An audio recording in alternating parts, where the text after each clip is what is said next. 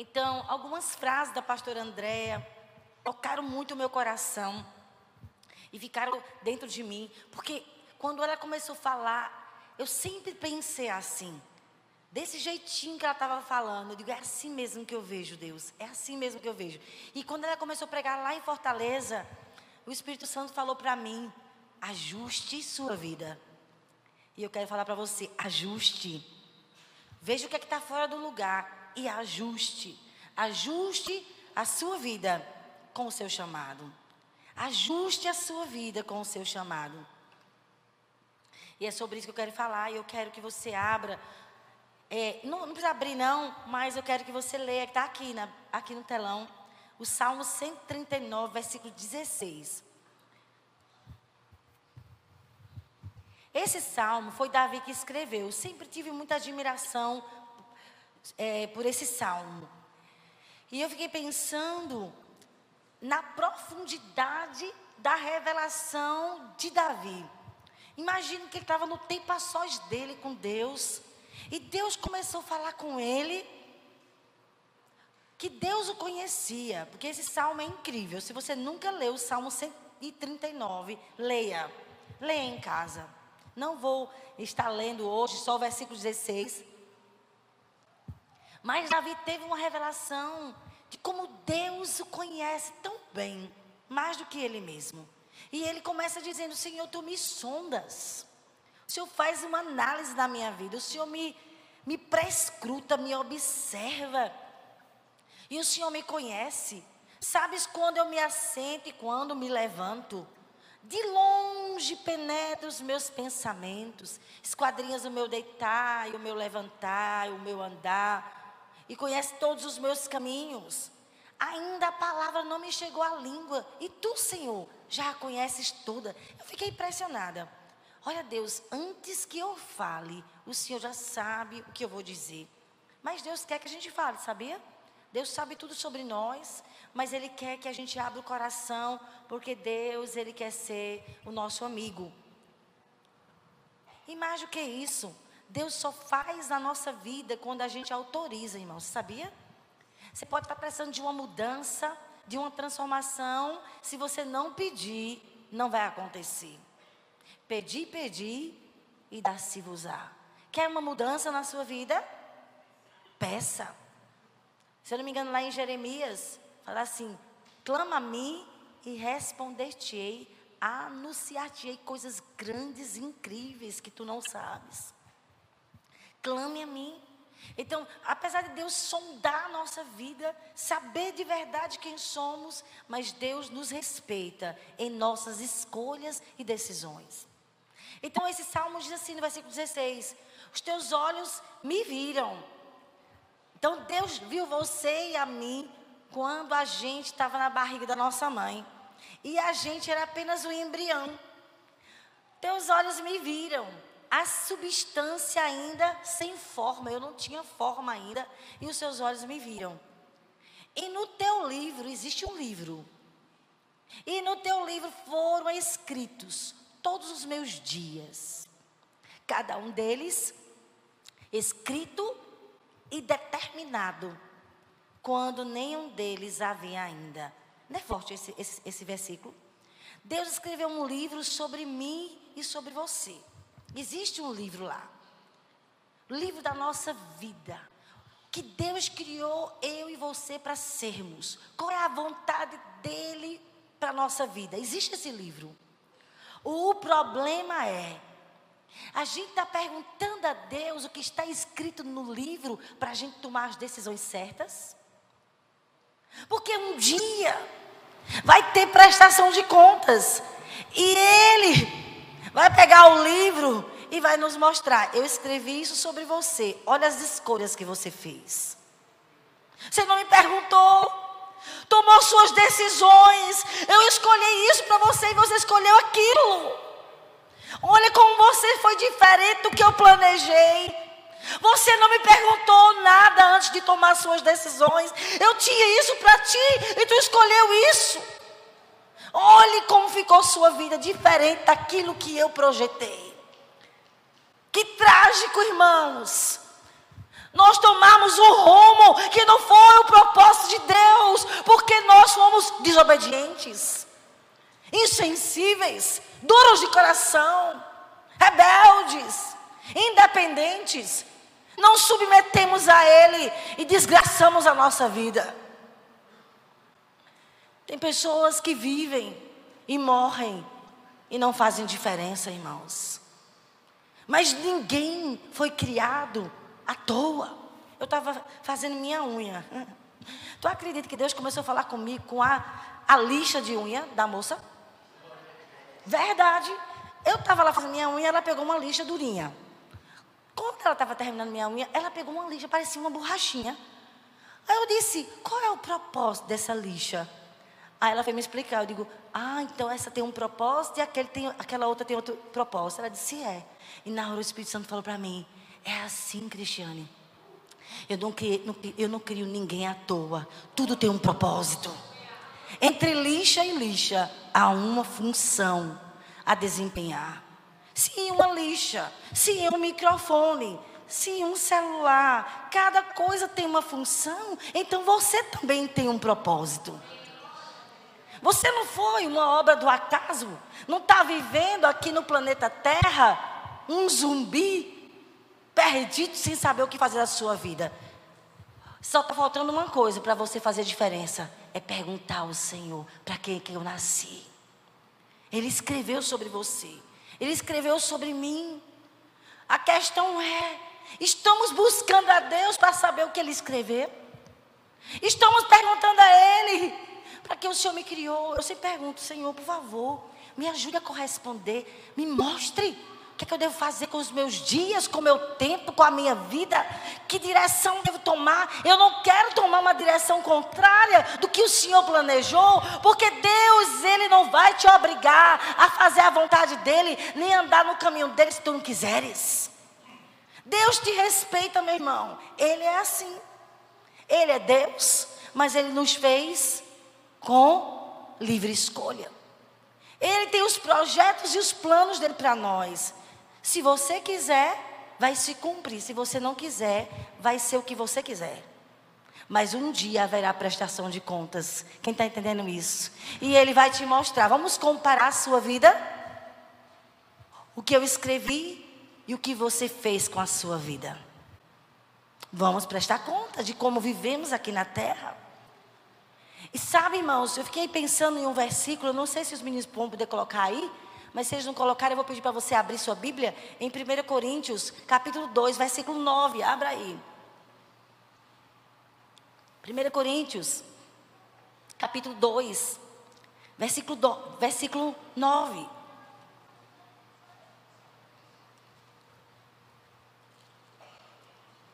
Eu ficava sempre pensativa nesse versículo. Está escrito: nem olhos viram, nem ouvidos ouviram, nem jamais penetrou em coração humano o que Deus tem preparado para aqueles que o amam. Então eu ficava pensando, como é que eu vou saber a vontade de Deus? Se nem olhos ouviram, nem ouvidos ouviram, nem jamais penetrou no coração humano que Deus tem preparado, como é que eu vou saber a vontade de Deus? Aí versículo 10 responde: Mas Deus nolo revelou pelo Espírito. Quem tem o Espírito Santo aqui? Você tem o Espírito Santo dentro de você. Então o Espírito Santo está aí dentro para revelar a você o que está no coração de Deus para a sua vida. O Espírito Santo está morando dentro de nós para revelar para nós os pensamentos do Pai.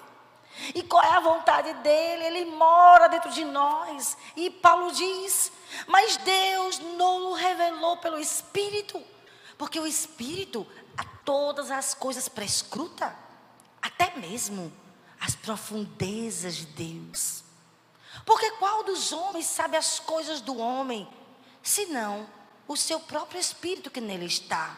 Assim também, as coisas de Deus, ninguém as conhece, senão o Espírito de Deus. Ora, nós não temos recebido o Espírito do mundo, e sim o Espírito que vem de Deus, para que conheçamos. Fale comigo, para que conheçamos.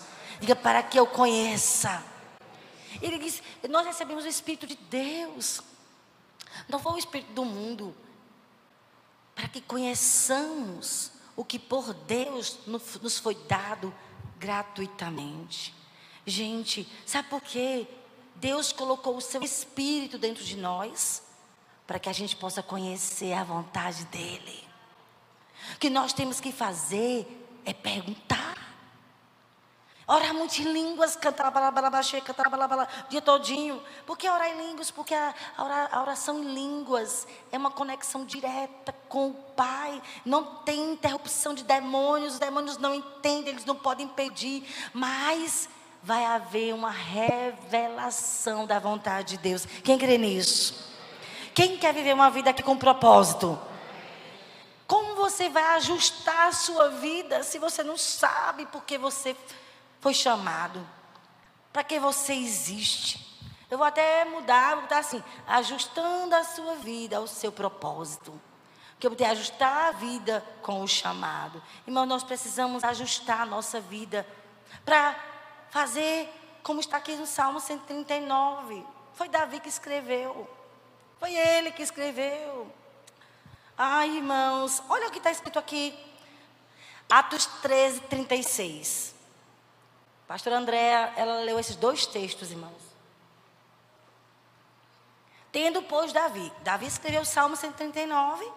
E agora em Atos, Novo Testamento, está escrito: Tendo, pois, Davi servido ao propósito de Deus em sua geração Tendo, pois, Davi servido ao propósito de Deus em sua geração, adormeceu, foi sepultado com seus antepassados e o seu corpo se decompôs.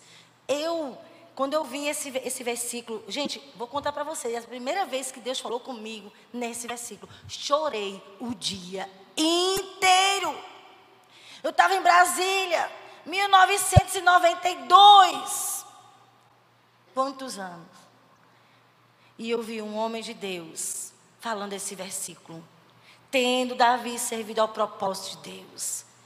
Tendo ele servido ao propósito de Deus em sua geração. Sabe, Davi não, não viveu uma vida à toa, perdendo tempo. Ele não era um cara que não sabia o que fazer da vida, ele era muito focado. Porque na verdade tem Davi servido a sua própria geração, a versão atualizada diz. Conforme o desígnio de Deus adormeceu. Na verdade, tem Davi servido a sua própria geração, conforme o desígnio de Deus. Gente, já imaginou uma pessoa viver e cumprir tudo que está escrito no livro? Que homem, que cara! Eu quero ser assim. Quem quer ser assim? Ele era sintonizado com o coração de Deus. Salmo 139, existe um livro. Esse livro não está sendo escrito, não. Ele já foi escrito. Já foi escrito. O que Deus espera de mim, de ti, é que a gente ouça a voz de Deus, para que a gente viva de acordo com o que já foi escrito. E, e muitas vezes estamos tão aquém do que está escrito. Estamos vivendo uma vida totalmente fora. Pastor, como é que pode? Pode, porque Deus respeita as suas escolhas. Deus respeita as suas decisões. Lamentando, obviamente. Porque quando Deus chamou Saul, Deus não se enganou, irmãos. Só que Saul não correspondeu tomou decisões totalmente contrárias àquilo que Deus esperava dele. Então o Senhor escolheu um homem melhor do que ele, Davi. E Samuel ficou chorando por muitos dias, lamentando. E Deus disse: para de chorar, não chore mais. Eu já escolhi outra pessoa que queira corresponder à minha vontade. Que triste. Que triste, sabe, irmãos? Porque somos únicos para o Senhor. Em você somos pessoas únicas para Deus. Sabe? Deus levanta outra pessoa, mas aquilo que Ele escreveu a teu respeito, fica lá. Mas um dia vai ter prestação de contas. Você vai comparecer diante do tribunal de Cristo. E vai aparecer o livro da tua vida. E vai, e vai aparecer quem você se tornou aqui na terra. Se você correspondeu ou se você não correspondeu. E isso precisa gerar em nós temor. Temor. Que tipo de adolescente eu sou? Porque a adolescente pode viver uma vida à toa se tu quiseres. Porque Deus também usa adolescentes. Deus começou uma história com Samuel com 12 anos. 12 anos aquele menino estava ouvindo a voz de Deus. Não há idade para Deus contar com uma pessoa. Deus foi usar Moisés com 80 anos. Deus usa um adolescente, Deus usa uma pessoa mais velha. A questão é: você quer? Ou você vai fazer da sua vida o que você quiser? Você pode fazer, mas um dia vai ter prestação de contas, irmãos. Prestação de contas. Então, esse versículo aí de Davi me comove. Porque eu digo, Deus, ele não viveu uma vida à toa. Ele viveu uma vida focada em, em, no Senhor. Revele-me a sua vontade. O que eu devo fazer da minha vida? Quais são as minhas escolhas? Guia-me, guia-me. Que coisa linda uma pessoa dependente de Deus. Uma pessoa que não toma decisões sem perguntar ao Senhor. De, de Davi também foi o Salmo 32, irmãos. Versículo 8 diz: Instruir-te-ei. Ei, Davi, eu vou te instruir. Ensinar-te-ei, eu também vou te ensinar o caminho que deve seguir. E sob as minhas vistas te darei conselho. Sabe, uma pessoa para conhecer o olhar de outra pessoa, está aprovando ou reprovando, tem que ter intimidade. Sim ou não? Olha, Davi, olha para os meus olhos que você vai saber se eu estou aprovando você ou não. Se esse é o caminho que você deve seguir ou não, sobre os, a minha vista. Eu vou te dar conselho. Ai, irmãos, como a gente precisa ser mais íntimo de Deus para tomar decisões corretas, para não viver uma vida à toa. Sabe, a gente só tem uma vida para viver e viver uma vida inútil. É um desperdício. Faz tua vida ter um propósito, pergunta ao Senhor: o que, é que eu devo fazer com minha juventude? Sabe, nós vamos ter essa conferência essa, essa camp. Eu sei que vai pegar fogo esse acampo, irmãos. E se você quer ir, se inscreve. Porque a gente colocou jovens e adolescentes, mas é para qualquer idade. Basta você ter fome de Deus. Basta você quer, quer, querer ter fome de Deus. Não, não existe idade para a gente ser cheio do Espírito Santo. Não existe idade para a gente fazer diferença. Você pode fazer diferença. Tantos rapazes que tu pode ganhar na tua escola, na tua faculdade, quantas moças tu pode ganhar na tua sala de aula, como profissional, como, como empregado, como patrão. Você pode fazer diferença no convívio com pessoas. E você está fazendo o que com sua vida? E a gente precisa dizer: Deus, eu quero servir a minha geração, de acordo com o que está escrito no seu livro. Me ajude a ser exatamente aquilo que o Senhor escreveu a meu respeito. Quem quer isso para a sua vida? Mas você precisa estar tá buscando ouvidos abertos. Desentupa meus ouvidos. Faça-me ouvir a sua voz. Faça-me ouvir a sua voz. Então, Irmãos, eu sei que eu não vou terminar essa mensagem aqui, mas vou para o primeiro ponto. Isso foi a, introdução, viu? Aleluia. O que é que eu devo fazer, pastora, para eu ajustar a minha vida? Ao meu chamado, ao propósito de Deus. O que é que eu devo fazer? Em primeiro lugar, precisamos entender o nosso chamado. Não tem como você ajustar a sua vida se você não entende porque você nasceu. Você precisa entender. E toda vez que eu leio Efésios capítulo 5, eu entro em crise. Quem já leu aqui? Efésios capítulo 5, versículo 15 a 17. Se tu não entra em crise, leia para você entrar. Porque nós precisamos entrar em crise. Para não viver uma vida miserável. A quem? Só reclamando da vida e murmurando. E perdendo de se alegrar com a bondade de Deus. Deus estava falando para mim, coisas que não aconteceram na tua vida, não fica triste. Eu estou no controle, deixa eu te transformar. Se alegra mais comigo. Oh, Jesus. Amém, irmãos? Nós precisamos ser um povo mais alegre. Só tem como a gente se alegrar se a gente conhecer a Deus. Problema é que a gente conhece Deus pouquinho. Mergulha mais na Bíblia. E aí, irmãos, eu não sei quanto tempo tu passa lendo esse livro, mas está na hora de você ler mais esse, esse livro. Porque aqui você vai encontrar o propósito de Deus na sua vida. Quando você estiver lendo, o espírito de revelação e de sabedoria vai vir sobre você. Quem quer isso? Diga amém. Quem está vivo nessa manhã, diga amém. É para você que eu não estou pregando para morto, eu estou pregando para gente viva, que vai fazer diferença. Isso, gostei. Vamos fazer um ai bem forte. Aplauda o Senhor. Aleluia. Ai, irmãos, a gente está vivo, a gente pode estar tá quem. Mas se a gente está vivo, tem jeito para nós. A gente vai se consertar. A gente vai alinhar a vida. Ah, eu estou errando nisso, eu estou errando isso. Eu estou bem por fora disso. Meu Deus, eu estou tão aquém.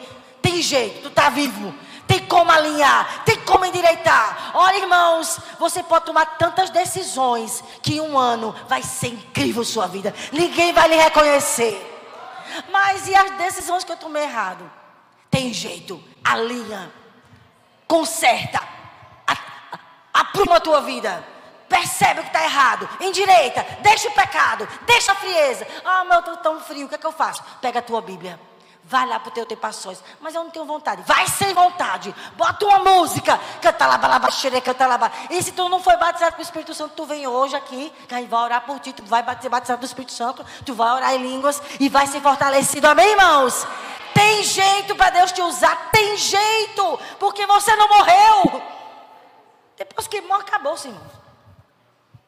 Vai agora se apresentar diante do tribunal. Mas se você está vivo, você pode fazer muita diferença. Você pode ser uma pessoa incrível. Quando eu olho para Paulo, meu Deus, um assassino, se tornou o maior evangelista de todos os séculos. Como é que pode? Como é que pode uma mulher prostituta, adulta, cinco homens, o sexto também não era marido, e ela ganhou uma cidade inteira, está na Bíblia ela, está na Bíblia essa mulher. Ah, tem jeito para as tuas decisões erradas, tem jeito para a tua vida se você quiser. Se você quiser mudança, Deus vai fazer algo na tua vida. Se você quiser correr, eu quero correr. Quem quer correr, irmãos? Tem jeito, tem jeito sim. Basta você buscar o Senhor. Ei, me mostre o que está escrito. Eu quero alinhar, eu quero corresponder, eu quero ajustar. E Deus vai te ajudar, amém? Então Paulo diz assim: portanto, preste atenção na sua maneira de viver. Olha como tu está levando tua vida. Não vivam como os ignorantes, que não sabem das coisas, que tomam decisão errada, mas como sábios. Né? Aqui na Nova Bíblia Viva diz: não procedam imprudentemente, mas procure descobrir e fazer. Procure descobrir e fazer descobrir e fazer tudo que o Senhor quer que você faça. Procure descobrir. Como eu faço? Entre em crise. Fecha a porta do teu quarto. Pega a tua Bíblia. Fala comigo, Deus. Você lembra que a gente começou um jejum? Eu não sei quem está jejuando. Eu estou jejuando. Eu disse: abra mão de algum alimento. Até terminar novembro e volta ao primeiro amor. Clama para você voltar a se apaixonar por Jesus. Quem ouviu isso domingo? Eu não sei se tu está jejuando. Eu estou jejuando. Eu não sei se tu está pegando tua Bíblia para ler. Eu estou pegando. Eu não sei se tu está acordando mais cedinho. Eu estou me acordando. É para quem quer. Não é para quem ouve. É para quem pratica. É para quem procura descobrir e fazer. Ah, eu não acredito que tu estás aqui nessa igreja, nessa manhã, à toa. Essa palavra é para você. Porque Deus tem um propósito e você está tomando decisões totalmente contrárias. Sua vida está quem? E você precisa colocá-la em ordem. Você está vivo, tem jeito ainda. Procura ouvir o que Deus tem para ti. Ouve e ajusta a tua vida. Quem está entendendo, diga amém. Deus nunca faz nada à toa, irmãos. Deus não nos coloca numa cidade. Eu estava dizendo, quem nos trouxe para Garanhuns foi o Senhor. Eu estava lembrando a Ele. Ei, eu não escolhi essa cidade. Eu nem queria vir para cá, essa é a verdade. Senhor nos trouxe, então não estou aqui para perder meu tempo, nem os meus dias. Tem um propósito e eu vou viver tudo que está no coração de Deus nessa cidade. Quem concorda comigo?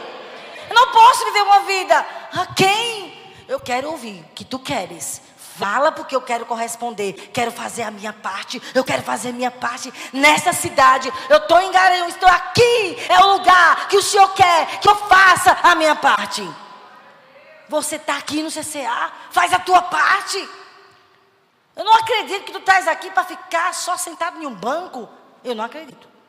Eu acredito que tu estás aqui para tu ser cheio do Espírito Santo e ganhar muitas pessoas e ter muitos discípulos, marcar muitas famílias, mudar a vida de muitas pessoas, ser uma pessoa que faz diferença. Quem acredita nisso? Eu acredito nisso. Você que é rapaz, eu acredito que Deus pode te usar. Ah, mas eu já passei dos 70, eu tenho 80 e tanto. Deus também quer te usar com as tuas orações, com os teus testemunhos, com a tua fé. Gente, não existe idade para a gente fazer diferença. Mas a gente tem que querer sair desse lugar de comodismo, contrário ao que está escrito. A gente precisa querer ajustar. Eu quero viver uma vida com propósito. Me ajude, porque Deus não faz nada à toa. Não estamos na cidade que estamos à toa, não estamos na igreja que estamos à toa. Nós não nascemos na família que nascemos à toa. Existe um propósito. Nós não nascemos por acaso. Agora nós não podemos ser negligentes. Ai, eu não quero ser negligente, irmãos. Quero me converter. Quem quer se converter aqui? Ai, eu não quero ser negligente. Me ajude. Porque são tantas vozes, é uma guerra na mente. Você não é, você não pode, você não nasceu para isso, você não vai conseguir. Na mente, tantas guerras. Porque os demônios, eles são invisíveis. E eles agem no nosso pensamento. Como Deus também fala conosco no pensamento, sabia? Quando vê um pensamento assim para você, vá atrás de fulano e peça perdão. Não é o cão te dizendo isso, irmãos. Não é Satanás. Satanás te diz: odeie.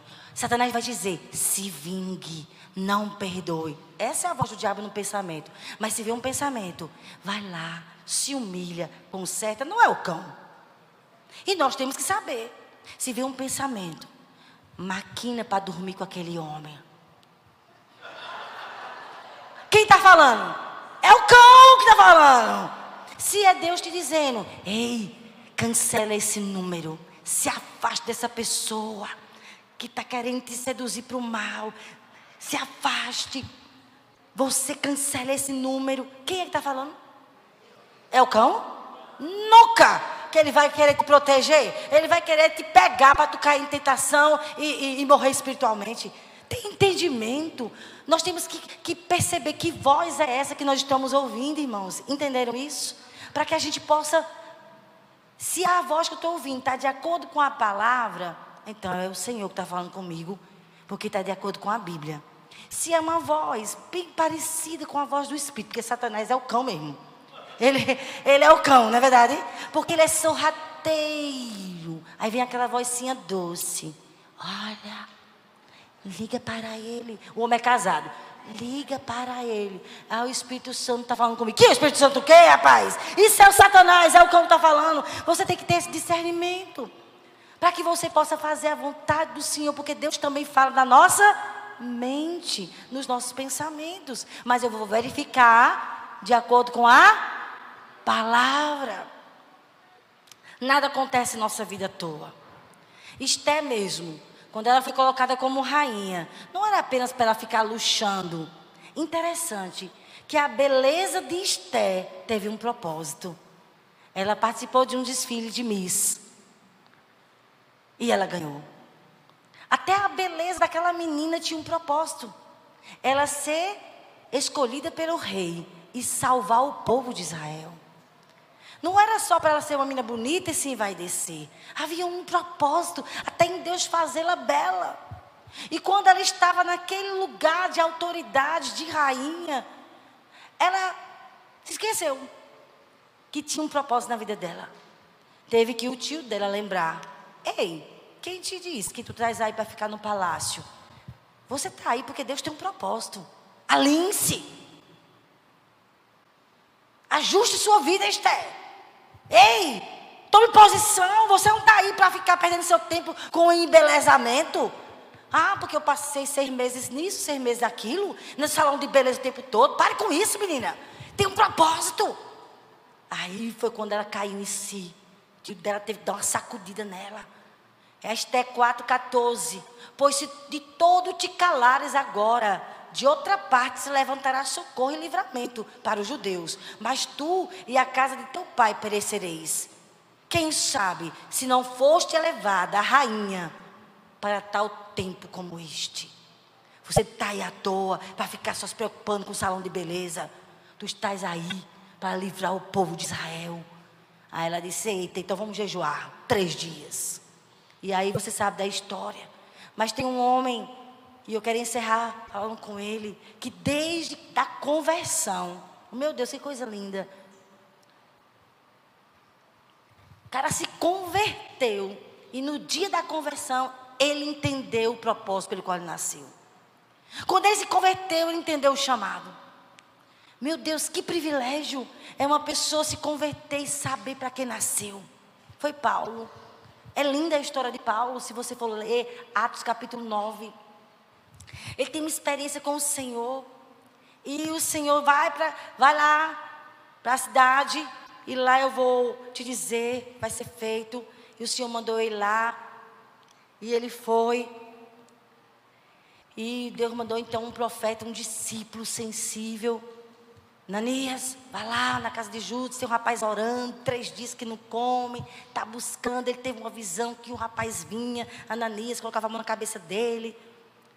Mas, Senhor, ele é, um cara, ele é um cara que mata todo mundo. Se ele souber que eu sou crente, ele vai matar. Vai, porque ele é um vaso útil para mim. Eu vou mostrar quanto ele vai sofrer por amor a mim.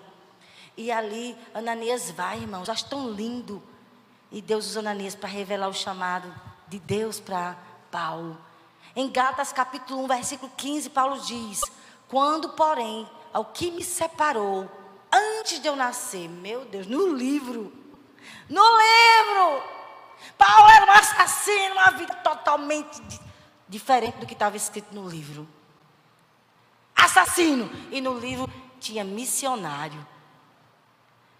A vida dele não estava correspondendo em nada ao, ao que Deus escreveu sobre ele. Aí ele diz: Quando, porém, é o que me separou antes de eu nascer e me chamou pela sua graça, aprove revelar seu filho em mim para que eu pregasse entre os gentios, sem perder tempo. Não consultei carne e sangue. Jesus, eu fiquei impressionado com ele, sem perder tempo. Ele entendeu, eu sou chamado para ser apóstolo dos gentios. Vou me dedicar a isso. Gente, ele dedicou a vida todinha dele. Alguns dizem que ele se converteu com 33 anos. Ele morreu mais ou menos com 65, ele fez valer a pena aqueles 32 anos que ele conheceu Jesus. Ele não viveu à toa, foram 32 anos de crente, mas bem vivido. Ele era um homem intenso no erro, ele não sabia que ele estava contra Deus. Ele achava que por ele mandar prender crente, matar crente, estava agradando a Deus. Ele achava que aquele povo era uma seita que estava se levantando contra o judaísmo. Eles eram pessoas contra Deus de Abraão. E por isso que ele, ele massacrava. Mas quando Jesus apareceu para ele, ele entendeu. Ele foi muito mais intenso, irmãos. E dedicou toda a vida dele, cerca de 32 anos. Pouco, né? Mas foi, ele deu tudo que ele tinha. Marcos estava falando terça-feira. E eu, desde 1992, que eu digo: Deus me ajude a morrer vazia. Tu já imaginou tudo que Deus colocou dentro de você, você poder servir a Ele na sua geração e morrer vazio? Esses dias a gente ouviu o pastor, o nome dele, Luiz Hermínio, falando sobre isso. Que ele decidiu, junto com a igreja, morrerem vazios. Dar tudo que eles têm para fazer a vontade do Senhor. Tudo que eles puderem fazer, vão fazer. Paulo era assim. Dedicou a vida toda para ser apóstolo dos gentios. Ele era um homem focado, não perdia tempo, não tomava decisões erradas, não ia nem para a esquerda nem para a direita. É isso que Deus quer de mim, pois é isso que eu vou me dedicar. E ele foi intenso e fez o melhor, fez com excelência. Ai, irmãos, ele tinha um propósito, um propósito claro. Ele marcou o tempo dele. Meu Deus, quantos anos depois?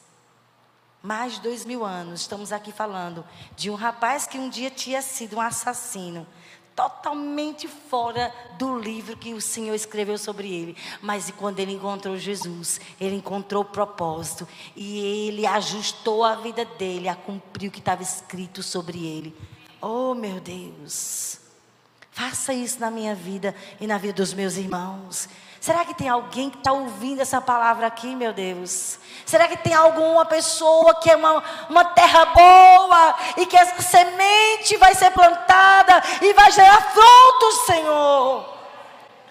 Ah, que nós sejamos terra boa, onde o Espírito Santo planta a palavra e nasça frutos de mudanças.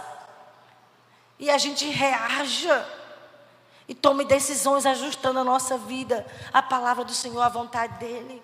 1 Coríntios 15, 10. Pela graça de Deus sou o que eu sou, e a sua graça que me foi concedida não foi inútil. Deus não me perdoou de maneira inútil, Ele não me transformou de maneira inútil. Não se tornou vã o investimento de Deus na minha vida, pelo contrário, eu trabalhei muito mais do que todos eles. Todavia não eu, mas a graça de Deus comigo. A minha vida não vai ser uma vida inútil. Meu Deus! Que o Espírito Santo possa fazer algo milagroso no seu coração e você viva uma vida com propósito, meu irmão. Que você decida, eu não vou perder minha juventude, eu não vou viver uma, uma vida de adolescente à toa, eu vou encontrar Jesus, eu vou ter minha experiência com Jesus, eu vou ouvir a voz de Deus, eu vou saber o que Ele quer para a minha vida, porque eu vou corresponder. Cadê o amém? 2 Coríntios 12, 15. Eu de boa vontade me gastarei, e ainda me deixarei gastar em prol da vossa alma. E ele estava amando um povo que não amava ele como ele amava. Ó oh, Coríntios! Se mais eu vos amo, serei menos amado? Quando ele chegou o tempo da partida dele, mais ou menos 65 anos, ele tinha consciência. Meu Deus, que coisa linda. Eu combati o bom combate. Eu completei a minha missão. Deus me deu uma missão no dia que eu estava ali, indo para Damasco, meio-dia mais ou menos, veio uma luz mais forte do que o sol do meio-dia, e eu ouvi a voz dele. Tu sabe que Paulo não só teve essa experiência com Jesus, não. Um dia ele estava no templo orando e o Senhor apareceu para ele. Olha, Paulo, ele era um homem de muitas experiências, o cara, o cara era íntimo. Sabe o que está faltando em nós? É intimidade, irmãos. E nós vamos pedir a Deus hoje fome pela presença. Eu quero terminar esse culto essa manhã dizendo: volte para Jesus. Vai para o teu lugar secreto. Volta para a Bíblia. Pega a Bíblia de novo. Vai chorar nela de novo. Vai buscar Deus de novo. Tenha as suas experiências. Eu não posso mudar você, meu irmão. Mas eu sei quem pode. Se você encontrar Jesus lá na tua busca, no teu lugar secreto, nunca mais você vai ser a mesma pessoa. Eu não posso fazer você cumprir o seu propósito, mas se tu encontrar Jesus, tu, se você encontrar Jesus, nunca mais você vai ser a mesma pessoa. Você não vai ser mais um crente ralé. Um ralé. Só faz o que manda. Não, nós não vamos ser mais crentes inúteis, serve inútil, que só faz o que manda. Mas nós vamos ser tão apaixonados que nós vamos dar toda a nossa vida para Ele. Amém, irmãos? Ah, minha oração é que você vá para o seu lugar secreto, pegue sua Bíblia e vá buscar a Deus. Alguém disse que o lugar mais rico dessa terra se chama o cemitério, irmãos. Porque lá no cemitério morreram pessoas que não cumpriram o seu propósito. Lá no cemitério morreram sonhos que nunca foram realizados, músicas que nunca foram cantadas, nunca foram compostas, livros que nunca foram escritos, projetos que nunca foram realizados. Porque pessoas viveram uma vida à toa. Então, a quem? Nunca perguntaram a Deus: será que as minhas decisões hoje estão de acordo com o que o Senhor escreveu? Ele já escreveu, Ele não vai escrever sobre você. Mas quando você se apresentar diante dele, ele vai comparar suas escolhas com quem ele planejou. E eu quero terminar dizendo Romanos 14, 12. Paulo disse: Assim, cada um de nós prestará contas de si mesmo a Deus. Romanos 14, 10. Pois todos compareceremos diante do tribunal de Cristo. Feche os seus olhos. Nós vamos orar. Eu vou orar por você e por mim. Não apenas por você, mas por mim também. Olha, irmãos, se você quiser se ajoelhar, se ajoelhe. Mas eu gostaria que você se colocasse de joelhos diante do Pai e clamasse pela sua vida que está escrito? O que é que está escrito sobre você, meu irmão? O que é que está escrito no livro do Senhor? Será que você está correspondendo? Está se tornando exatamente o que estava no livro? Assim como Davi, lá em Atos 13, 36. E Davi viveu conforme o desígnio de Deus em sua geração. Ele morreu, mas ele viveu de acordo com tudo que estava escrito no livro. Salmo 139, 16. E no livro ele escreveu: Tudo está escrito ao meu respeito, escrito e determinado. Quando eu ainda não tinha nascido. Pai, nós queremos nos prostrar diante de Ti. Nós não queremos viver uma vida inútil, sem propósito. Leva-nos para o lugar da oração. Leva-nos para o lugar da intimidade. Leva-nos para o lugar de relacionamento contigo. Leva-nos de novo para a Bíblia. Para